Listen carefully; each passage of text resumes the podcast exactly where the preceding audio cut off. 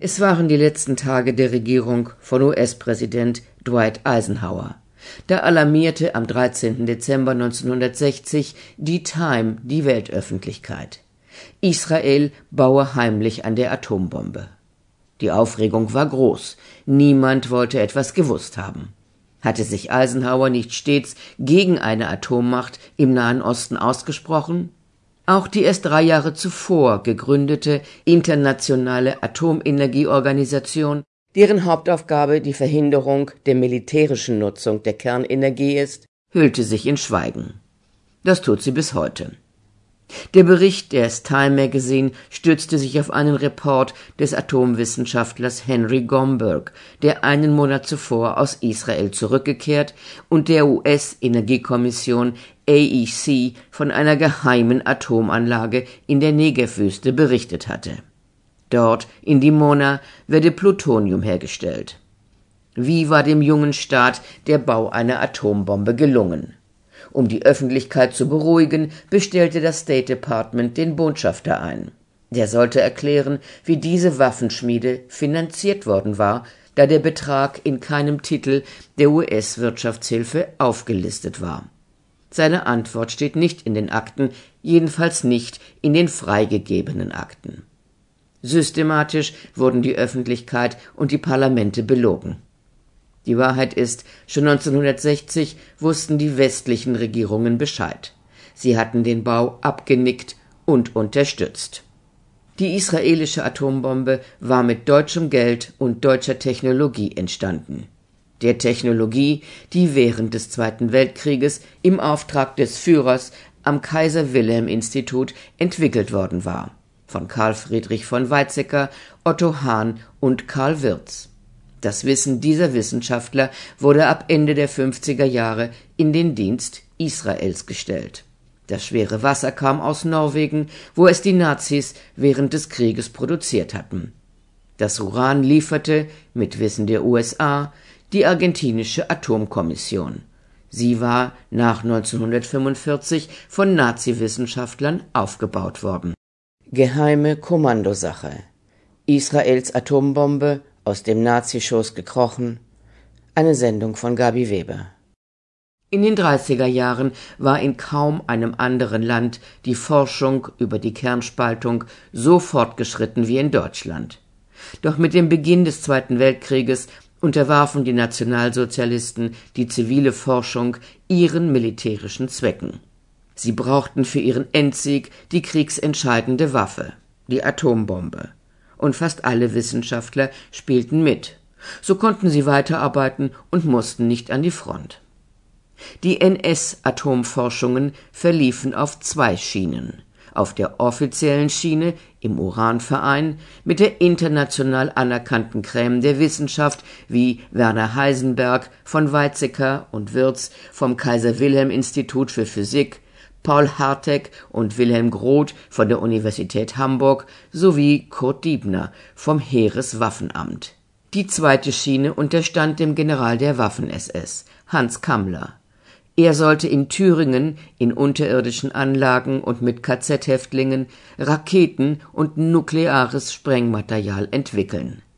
Sein Vorhaben galt als geheime Kommandosache nicht einmal der Uranverein wusste von ihm, heißt es in einem vertraulichen Aktenvermerk der Degussa, der Deutschen Gold- und Silberscheideanstalt, deren Archiv ich einsehen durfte. Dr. Würz ist nicht im Bilde darüber, dass außer ihm auch noch andere Stellen Uranmetall für wissenschaftliche Untersuchungen erhalten. Im Verteiler sind die Buchhaltung und die Spezialbuchhaltung aufgeführt. Beide Schienen arbeiteten an der Atombombe auf der Grundlage von Natururan und schwerem Wasser. Daraus wollten sie Plutonium herstellen und nicht, wie die Amerikaner, angereichertes Uran. Das Uran lieferte die Degussa 1944 5,5 Tonnen Uranmetall. Das Uranerz kam aus Sachsen und dem Erzgebirge und wurde von der Degussa aufbereitet. Aus Tarnungsgründen nannte sie es Spezialmetall. Wenige Wochen vor Kriegsende wurden die Anlagen für die Herstellung des Spezialmetalls nach Thüringen verlagert. Die Degussa hatte Bedenken, fügte sich aber. Das schwere Wasser wurde in Norwegen produziert. Nach der deutschen Besetzung hatte der Chemiekonzern IG Farben das dortige Norsk Hydrowerk übernommen, damals der einzige Hersteller schweren Wassers. Die Nazis bauten die Anlage aus, denn Heisenberg hatte im Winter 1939 den Bedarf eines Uranreaktors auf fünf Kubiktonnen Schwerwasser geschätzt. Im Sommer 1941 reichte von Weizsäcker das Patent für die Erzeugung des Elements 94 in der Uranmaschine ein. Element 94 ist Plutonium. Er beschreibt darin den wesentlichen Vorteil für die militärischen Einsatzmöglichkeiten. Das gewünschte Plutonium sei weniger aufwendig als über die Anreicherung chemisch vom Uran zu trennen. Weizsäcker sprach ausdrücklich von einer Bombe und von Explosionen. Es war das OKH, das Oberkommando des Heeres, das diese Herstellungsverfahren beim Reichspatentamt angemeldet hatte. Das beweisen die Dokumente. Die Wissenschaftler waren also fest in die Kriegsmaschinerie der Wehrmacht eingebunden und nicht, wie sie es nach dem Krieg darstellen werden, heimliche Nazigegner. Im gleichen Jahr 1941 reichte Wirz ein Patent für einen Kernreaktor ein. Titel Technische Energiegewinnung, Neutronenerzeugung und Herstellung neuer Elemente durch Spaltung von Uran. Wo diese Patente geblieben sind, war ein Geheimnis. In einer Veröffentlichung der Max-Planck-Gesellschaft, der Nachfolgerin des Kaiser Wilhelm Instituts, heißt es, sie seien verloren gegangen. Ich habe vor etlichen Jahren dort angefragt. Man antwortete mir, man kenne das Patent nicht und verwies mich an das deutsche Patentamt in München.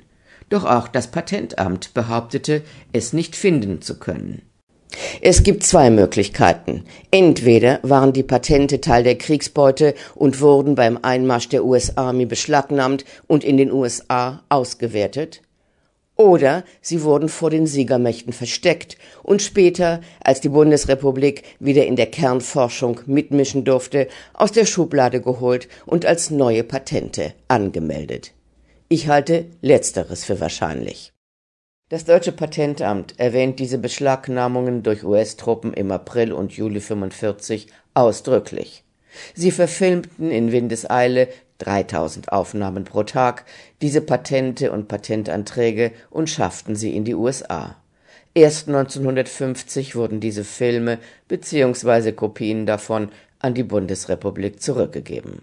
Für diesen Film habe ich nochmal bei der Max-Planck-Gesellschaft nachgefragt und mein Anwalt forderte das Patentamt zur Offenlegung auf und bat im Falle einer weiteren Geheimhaltung um eine Rechtsmittelbelehrung. Und siehe da, plötzlich erhielt ich die gewünschten Dokumente. Es geht also.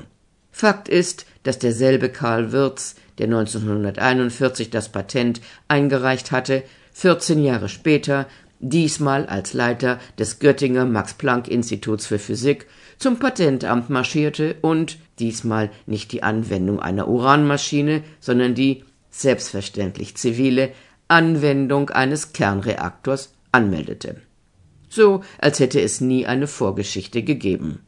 Dazu schrieb mir die Firma Evonik, die Verwalterin des Firmenarchivs der Degussa, es wäre möglich, dass Karl Würz seine ursprüngliche Patentanmeldung von 1941 nach dem Krieg erneut, jedoch unter einem anderen Titel eingereicht hat und eine Patentanmeldung erfolgte. Was mit Kammler und seinen Forschungen nach Kriegsende passierte, ist ungewiss. Von seiner Person fehlt jede Spur. Seine Unterlagen sollen in Argentinien gelandet sein. Von dort hatte die Lederfabrik Otto und Albrecht Dix im thüringischen Weider Fälle bezogen. Es bestanden also bewährte Lieferrouten, um Gerätschaften und Material der Physikalisch-Technischen Reichsanstalt dem Zugriff der Siegermächte zu entziehen. Nach dem Zweiten Weltkrieg waren die meisten Wissenschaftler aus Hitlers militärisch-industriellem Komplex in den USA gelandet einige in Argentinien.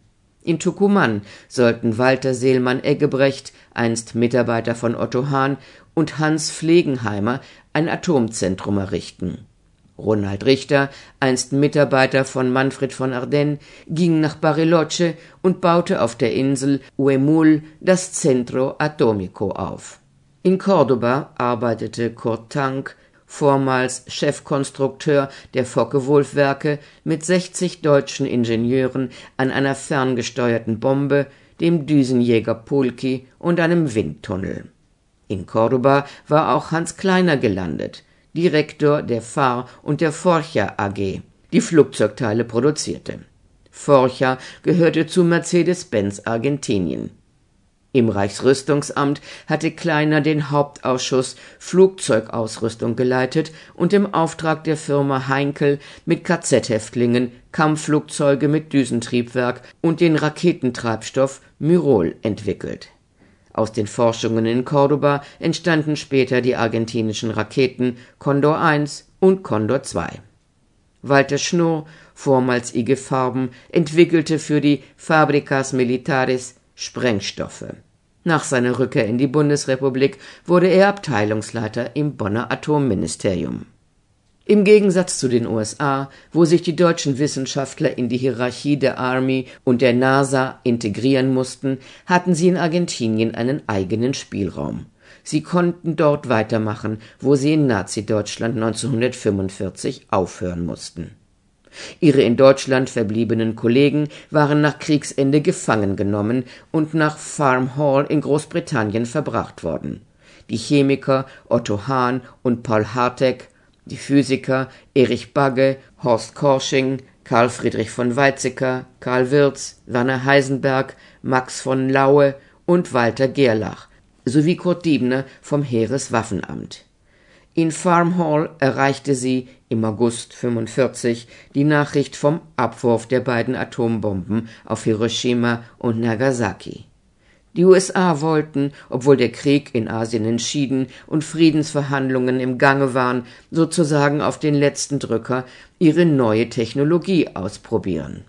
Oder besser gesagt, zwei Technologien, die Plutoniumbombe auf der Grundlage von Natururan und schwerem Wasser, die sie auf Nagasaki warfen, und die amerikanische auf der Grundlage von angereichertem Uran, die Hiroshima zerstörte. Wie das Pentagon so schnell das Plutonium, die deutsche Technologie, zum Einsatz bringen konnte, bleibt ein Geheimnis. War sie Teil der Kriegsbeute aus Thüringen? Die Gespräche der internierten Wissenschaftler wurden abgehört und später veröffentlicht. In Farm Hall zimmerten sie sich eine Legende, behaupteten, bewusst entschieden zu haben, für Hitler die Atombombe nicht zu bauen. Von Weizsäcker Es ist uns nicht gelungen, weil alle Physiker im Grunde gar nicht wollten, dass es gelang. Wenn wir alle gewollt hätten, dass Deutschland den Krieg gewinnt, hätte es uns gelingen können. Heisenberg die Beziehungen zwischen Wissenschaftler und Staat waren in Deutschland derart, dass wir einerseits nicht hundertprozentig dazu entschlossen waren und dass andererseits der Staat uns so wenig Vertrauen entgegenbrachte. Wirz Ich halte es für typisch, dass die Deutschen die Entdeckung gemacht und sie nicht eingesetzt haben, während die Amerikaner sie zum Einsatz brachten. Ich dachte nicht, dass die Amerikaner es wagen würden, sie einzusetzen. Otto Hahn betrachtete die Deutschen als Opfer. Er selbst habe zwar auf die Niederlage gehofft, aber sich eine derart schreckliche Tragödie für sein Heimatland nicht vorgestellt. Er sprach von unserem ausgebluteten Land und schrieb an seine frühere Kollegin Lise Meitner, die vor den Nazis ins Exil geflüchtet war, ob das Verhalten der Besatzungsmächte heute so sehr viel großzügiger ist als das der Deutschen in Teilen der besetzten Länder, möchte ich fast bezweifeln. Meitner In Polen sind zwei Millionen Menschen umgebracht worden. Nicht im Krieg gefallen, sondern zielbewusst umgebracht. Und weiter Ihr habt alle für Nazi-Deutschland gearbeitet und nie auch nur passiven Widerstand zu machen versucht. Darauf antwortete Hahn nicht mehr. Während er noch in Farm Hall interniert war, verkündete das Nobelkomitee, dass er den Preis für Chemie erhalten werde, für die Entdeckung der Kernspaltung. Diese Leistung hatte er 1938 nicht alleine, sondern gemeinsam mit Lise Meitner und Fritz Straßmann vollbracht. Aber Meitner war Jüdin und hatte sich geweigert, für militärische Projekte zu forschen. Im Exil lehnte sie auch das Angebot der USA ab, am Manhattan-Projekt, dem Bau der Atombombe, mitzuwirken. Straßmann war wegen seiner nazikritischen Haltung die Habilitation verweigert worden Beide wurden vom Nobelkomitee übersehen. Ausgezeichnet wurde einer, der Hitler gedient hatte und die Deutschen als Opfer sah. Bis zur Gründung der Bundesrepublik lag die Atomforschung in Deutschland auf Eis. Ab 1950 ging es langsam wieder los. Die Degussa beantragte die Genehmigung für die Herstellung von Stoffen und Ausrüstungen für die Atomenergie. Die Betätigungen bieten keinerlei Grundlage zum Missbrauch für militärische Zwecke, schrieb sie an die hessische Staatskanzlei. Nach der Besetzung Frankfurts durch amerikanische Truppen wurden unsere Betriebe von mehreren alliierten Kommissionen untersucht. Unsere Berylliumanlage in der französischen Zone wurde total demontiert und nach Frankreich abtransportiert. Das Jahr 1955 markiert den Umbruch. In Argentinien war die deutschfreundliche Regierung weggeputscht worden und viele deutsche Wissenschaftler verließen das Land. Die Bundeswehr und das Atomministerium wurden gegründet und die nukleare Wiederaufrüstung war kein Tabu. Im selben Jahr gründete die Degussa ihre Nukleargruppe für die zivile Anwendung, versteht sich. Zwar verboten die Pariser Verträge der Bonner Regierung die militärische Atomforschung, aber bei der 1957 gegründeten Europäischen Atombehörde Euratom konnten sie in enger Zusammenarbeit mit den Franzosen ihr Wissen aus alten Zeiten einbringen. In der Öffentlichkeit stritt man dies als unzutreffende Behauptung ab. Aus einer Liste der Plutoniumpatente geht hervor, dass die Franzosen ab 1959 entsprechende Patente anmeldeten. Zu diesem Zeitpunkt war die französische Regierung bereits mit Israel im atomaren Geschäft, im militärischen Geschäft. Die Regierung in Tel Aviv hatte keine Mühen für ein eigenes Atomprogramm gescheut. 1949, ein Jahr nach Staatsgründung, wurde in Rehovot das Weizmann-Institut für Wissenschaften gegründet, geleitet von Ernst Bergmann, dem Gründer der israelischen Atomenergiekommission. Doch es fehlten technisches Know-how und Finanzmittel. Der Staatshaushalt hing von Überweisungen aus den USA ab und die wollten im Nahen Osten keine Atommacht und hatten mit Frankreich und Großbritannien ein Waffenembargo verabredet. Präsident Eisenhower pflegte enge Beziehungen zu den erdölreichen arabischen Staaten und hielt zu antikolonialistischen Kreisen in Algerien Kontakt, zum Unmut der Franzosen, die den Verlust ihrer Kolonien fürchteten. Die USA wollten ihr Atomwaffenmonopol sichern und den Kreis der Atommächte klein halten. US-Gesetze verbieten die Herstellung von Atomwaffen für andere Staaten. Für zivile Forschungen stellten sie Israel angereichertes Uran zur Verfügung gegen scharfe Sicherheitskontrollen. Im Juli 1956 versprach die Sowjetunion dem ägyptischen Staatschef Gamal Abdel Nasser vertraglich Hilfe bei der Entwicklung der Kernkraft. Es ging um die zivile Nutzung aber in Tel Aviv fürchtete man das Schlimmste und wandte sich an den französischen Ministerpräsidenten Guy Mollet, einen Sozialisten und Verbündeten der israelischen Arbeiterpartei. Die französisch-israelische Nuclear Connection ist weitgehend bekannt. Nie bekannt wurde, dass die Deutschen mit dabei waren. Die Regierung in Paris brauchte im Nahen Osten einen strategischen Partner, vor allem als bekannt wurde, dass Nasser die Nationalisierung des Suezkanals plante. Und ein strategischer Partner braucht Waffen. Im April 56 landeten die ersten Kampfjets Mystère im Heiligen Land.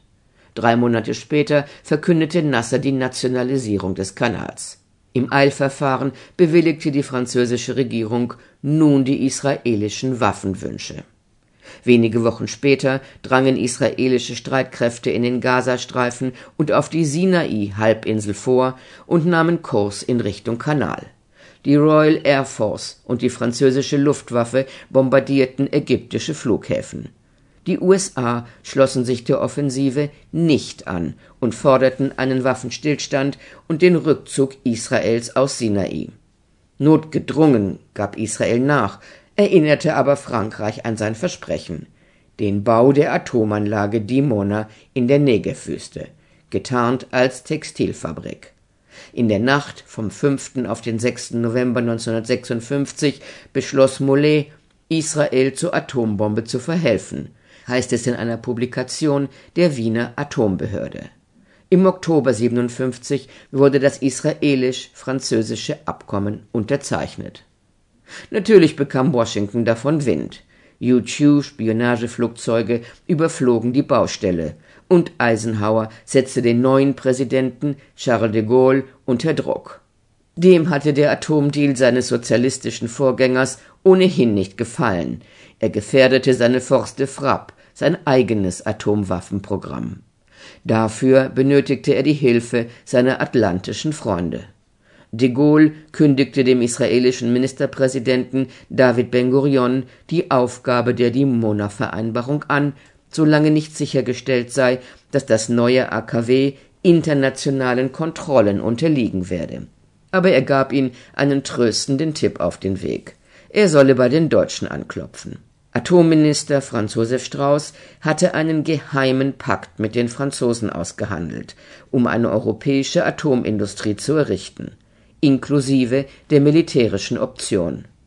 Doch die Unterstützung beim heimlichen Bau der israelischen Massenvernichtungswaffe war ohne grünes Licht von oben unmöglich. Ben Gurion brauchte einen direkten Draht zu Adenauer und rief Josef Kohn zu sich, Geldbeschaffer des Weizmann-Instituts in Rehovot.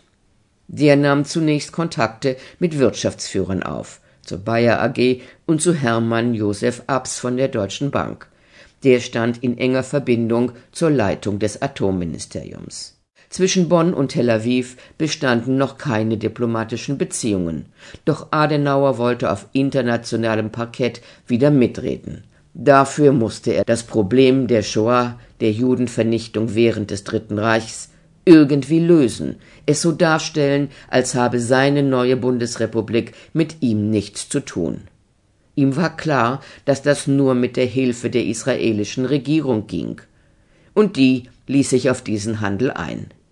Cohn wählte die richtigen Worte, als er dem Bundeskanzler gegenüber den Technologietransfer als einen konstruktiven Beitrag zum Abbau des Antisemitismus darstellte. Am 1. Dezember 1959 reisten Cohn, der Kernphysiker Wolfgang Gentner und der Präsident der Max-Planck-Gesellschaft Otto Hahn nach Israel. Zehn Tage lang war die hochrangige Delegation deutscher Atomwissenschaftler im Weizmann-Institut zu Besuch. Die Israelis störten sich nicht daran, dass Hahn und Gentner bereits in Hitlers Uranverein mit von der Partie gewesen waren. Hahn war regelrecht begeistert. Rehovot erinnere ihn an die Gründungsgedanken an das Kaiser Wilhelm Institut in Berlin-Dahlem. Das war der erste Schritt. Doch für seine Atompläne brauchte Ben Gurion sehr viel Geld. Im Februar 1960 schrieb der Präsident des Jüdischen Weltkongresses an den Bundeskanzler. Den Beschluss, den das Kabinett diese Woche annehmen wird, wird weitreichende Folgen auf die Einstellung Israels und die deutsch-jüdischen Beziehungen haben. Sie wissen, wie sehr mir daran liegt, dass das Verhältnis zwischen Juden und Deutschland sich wieder normalisiert. Adenauer verstand und lieferte. Am 2. März 1960 bewilligte das Bundeskabinett drei Millionen D-Mark für die wissenschaftliche Zusammenarbeit mit Israel. Nicht zufällig kam das Geld aus dem Etat des Atomministeriums. Man sprach ganz offen von der Herstellung von schwerem Wasser und Uran. Aber woher das Uran nehmen? In Bonn erinnerte man sich an die alten Kameraden in Argentinien. Das Weizmann-Institut befasst sich erfolgreich mit der Endkonzentrierung vorangereicherten Schwerwassers und hat auf diesem Gebiet eine Art Forschungsauftrag von der argentinischen Atomkommission. Mit den drei Millionen bewies Adenauer guten Willen. Doch ein kompletter Reaktor, der atomwaffenfähiges Material herstellen konnte, war damit nicht zu errichten. Dessen Finanzierung wurde zwölf Tage später, am 14. März 1960, in New York ausgehandelt. Die Aktion Geschäftsfreund lief an. Das Treffen zwischen Adenauer und Ben Gurion hatte Kohn eingefädelt. Ein harmonisches Treffen, schrieb die Presse. Ein Vertreter des Volkes der Opfer und ein Vertreter des Volkes der Täter, gemeinsam wie alte Freunde an einem kleinen Couchtisch sitzend, freundlich lächelnd, freundschaftliche Gesten austauschend und einander die Hände schüttelnd. In der Öffentlichkeit lobte Ben Gurion seine neuen Freunde als eine andere Generation. Die frühere Generation, das war Hitler. Seine Worte landeten umgehend im Kanzleramt. Adenauer war zufrieden. Dass in der Bonner Regierung und in allen Ämtern die alten Kameraden weiter ihren Dienst verrichteten, erwähnte Ben Gurion nicht.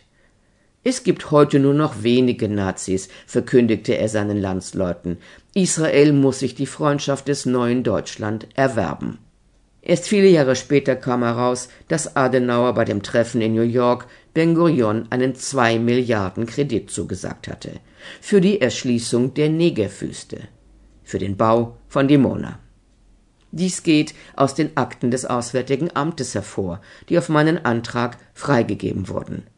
Der Vorstandssprecher der Deutschen Bank, Abs, wollte den Betrag deckeln und verzinsen. Bei dem Treffen des Herrn Bundeskanzlers mit Herrn Ben-Gurion am 14. März 1960 in New York sei unter anderem über eine deutsche Entwicklungshilfe an Israel gesprochen worden. Der Herr Bundeskanzler habe eine Entwicklungshilfe auf kommerzieller Basis in Form eines Darlehen von jährlich 200 Millionen D-Mark für zehn Jahre zugesagt in diesem Sinne seien dann weitere Gespräche mit dem Herrn Bundeskanzler, Minister Erhard und Staatssekretär Globke geführt und mit einer Verabredung beendet worden, wonach ein erster Teil der diesjährigen Rate, also insgesamt 85 Millionen D-Mark, im Juni, Juli dieses Jahres angewiesen werden sollte. In einem streng geheimen Vermerk notierte Staatssekretär Karl Carstens Bundesminister Strauß ist vor wenigen Tagen mit Ben-Gurion zusammengetroffen. Ben-Gurion ist auf die Produktion atomarer Waffen zu sprechen gekommen. In dem Gespräch habe Ben-Gurion erklärt, der Herr Bundeskanzler habe ihm versprochen, dass sich die Bundesrepublik an der Erschließung der Negev-Wüste beteiligen werde. Allerdings sollte die Beendigung des Eichmann-Prozesses abgewartet werden Adenauer wollte sicherstellen, dass sich Ben-Gurion an die Vereinbarung halten und seine Regierung Nazi-Vorwürfe ersparen würde. Er hielt sich an den Pakt. Israelische Regierung will die propagandistische Auswertung des Eichmann-Prozesses durch den Sowjetblock verhindern. Sie beabsichtigt, den gesamten Prozess auf dokumentarische Unterlagen abzustützen und Zeugenaussagen auf ein Mindestmaß zu beschränken Hans Globke, einst Kommentator der Nürnberger Rassengesetze und dann allmächtiger Staatssekretär Adenauers, sorgte für eine geordnete Durchführung. Am 31. Oktober 1961 schickte ihm die bundeseigene von Abs gegründete Kreditanstalt für Wiederaufbau den Vertragsentwurf mit der Industrial Development Bank of Israel. Die erste Rate, 85 Millionen D-Mark, sollte in Infrastrukturprojekte und in die industrielle Entwicklung fließen, so die vornehme Formulierung. Inzwischen war das Wirtschaftsministerium eingeweiht worden, das in konspirativer Manier mitmischte. In der Angelegenheit eines Kölner Geschäftsfreundes, den wir vor einiger Zeit mit dem Ergebnis einer Zahlung von 83 D-Mark behandelt haben, scheint eine neue Besprechung nötig es wäre zweckmäßig, das alte Kränzchen, das beim letzten Mal die Sache behandelt hat, erneut zusammentreten zu lassen. Das Kränzchen trat zusammen. Botschafter Chenard überreichte mir heute die Abschrift einer Herrn Staatssekretär Globke übergebenen Aufzeichnung, mit der eine zweite Tranche von 100 Millionen D-Mark Entwicklungshilfe für Israel erbeten wird. Es wird Globke übernehmen, die erforderlichen Schritte einzuleiten. Dem Auswärtigen Amt war die Aktion Geschäftsfreund von Anfang an suspekt. Über das von Herrn Bundeskanzler seinerzeit geführte Gespräch sind keine absolut eindeutigen Unterlagen vorhanden. Der Gesprächspartner hat zwar brieflich den Inhalt des Gesprächs bestätigt, wie er ihn verstanden hat, eine Bestätigung von deutscher Seite liegt aber nicht vor. Der Brief der Gegenseite soll sich bei Herrn Abs befinden die Rechtslage gibt zu mancherlei Zweifeln Anlass. Einmal ist der Bundeskanzler staatsrechtlich wohl nicht in der Lage, ohne Bundeskabinett, insbesondere ohne Finanzminister und ohne Parlament finanzielle Verpflichtungen auf zehn Jahre einzugehen. Ich glaube auch nicht, dass der Bundeskanzler das Gespräch so verstanden hat. 1965 neigte sich die Aktion ihrem Ende zu. Adenauer hatte sein Amt aufgegeben. Mit ihm hatte Globke seinen Hut nehmen müssen. Diplomatische Beziehungen zwischen Israel und der Bundesrepublik wurden aufgenommen, Botschaften eröffnet. Insgesamt hatte die Kreditanstalt für Wiederaufbau für den Geschäftsfreund 630 Millionen D-Mark gezahlt. Die Bank bestätigte diese Zahlung, behauptete aber, keine einzige Unterlage dazu zu besitzen Nur sehr wenige eingeweihte Mitarbeiter der Kreditanstalt für Wiederaufbau wussten, dass die KfW im Rahmen der geheimen Aktion Geschäftsfreund bereits seit 1961 jährlich Kredite an Israel gegeben hatte. Die Aktion sei ein Ausnahmefall gewesen. Auf meine Frage, ob dieser Kredit verzinst und zurückgezahlt worden sei, antwortete sie als Bank des Bundes wickelt die KfW auch dessen Aufträge ab, wie die von Ihnen angefragte Angelegenheit Geschäftsfreund. Wir bitten um Ihr Verständnis dafür, dass wir uns zu solchen Geschäften nicht öffentlich äußern können. Das größte Problem, Finanzierung und Technologie, hatten die Israelis damit gelöst. Es fehlten noch das schwere Wasser und das Uran. Die US-Atomenergiebehörde AEC hatte längst von allen Seiten Informationen von den israelischen Atomplänen erhalten. Die israelische Atombehörde hatte sie um die Überlassung von schwerem Wasser, notwendig für Plutonium, gebeten, doch die AEC hatte abgelehnt, weil sich Tel Aviv den Sicherheitsbestimmungen nicht unterwerfen wollte nach der Abfuhr wandten sich die Israelis am 9. August 1957 an den Direktor der norwegischen Atombehörde Noratom, Frederick Moller. Sie benötigten dringend schweres Wasser für einen Reaktor. Für die Entwicklung und Produktion von Plutonium für Israels künftigen Kernenergiebetrieb. Plutonium wird ausschließlich für militärische Zwecke benötigt. Und das wussten natürlich auch die Norweger. Doch statt die Lieferung zu verweigern, folgte ein diplomatisches Hin und Her, bis Israel versicherte, die Substanz nur für friedliche Zwecke verwenden zu wollen. Das reichte aus. Das Außenministerium in Oslo unterrichtete allerdings offiziell die AEC über die israelische Bestellung von 20 Tonnen schweren Wassers bei der Norsk Hydro. Aber die USA ließen die Lieferung einfach passieren. Der britische Geheimdienst erfuhr ebenfalls vom Verkauf dieser 20 Tonnen schweren Wassers. Er schätzte, dass Israel damit in der Lage wäre, jährlich sechs Atomwaffen zu bauen, vorausgesetzt, es erhalte Uran. Die Mona bekam Uran, wieder ganz offiziell, 1960 von Argentinien, mit deutscher Hilfe, mit Wissen der USA. Diese Unterlagen sind in Buenos Aires nicht einmal geheim Danach lieferte die argentinische Atomkommission den Israelis die ersten fünf Tonnen. Und zwar über die Deutsche Metallgesellschaft und die Nukem, einer Tochtergesellschaft der Degussa. Ich habe die Degussa um eine Bestätigung gebeten, warum sie 1960 für die Israelis aus argentinischem Uranerz Yellowcake hergestellt habe. Sie beantwortete diese Frage nicht. In ihrem Archiv durfte ich nur Dokumente bis 1950 einsehen.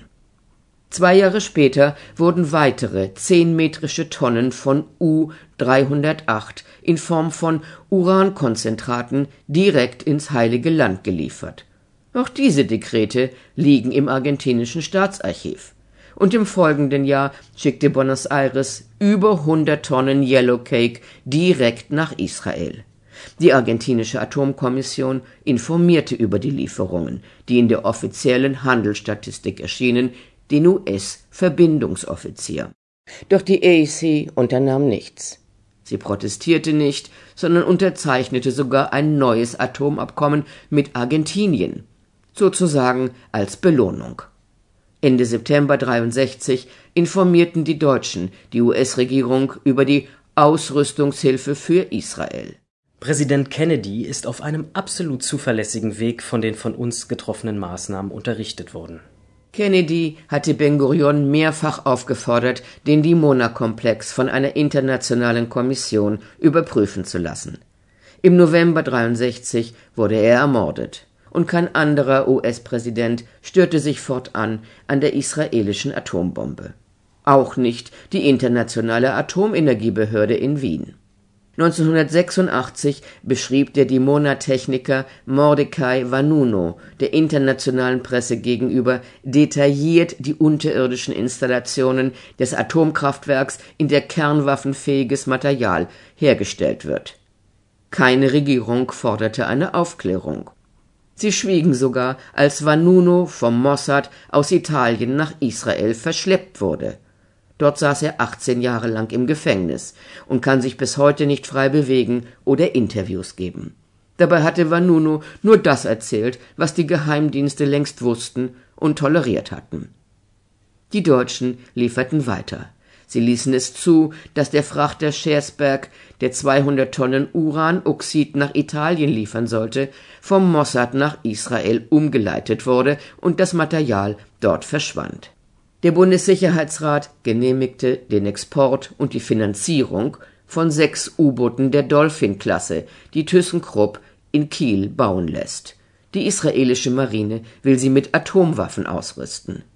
Begründet wird dies mit unserer besonderen historischen Verantwortung für Israel. Diese Verantwortung ist nicht falsch. Falsch ist die Massenvernichtungswaffe. Israels konventionelle Streitkräfte garantieren seine Sicherheit. Sie sind denen seiner potenziellen Gegner weit überlegen. Das Land braucht keine Atombombe erst recht keine, die aus dem nationalsozialistischen Schoß gekrochen ist.